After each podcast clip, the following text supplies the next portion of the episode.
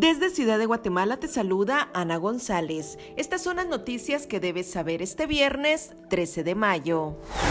Reo es ejecutado por inyección letal en Arizona por asesinato de estudiante universitaria.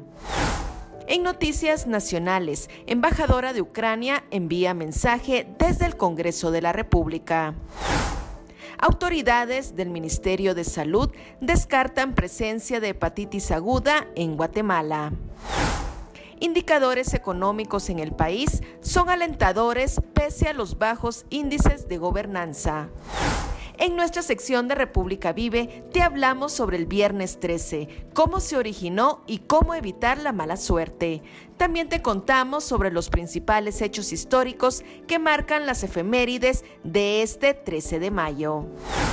Eso es todo por hoy. Para mayor información ingresa a república.gt y mantente informado sobre las noticias del día. También nos puedes seguir en redes sociales como República GT.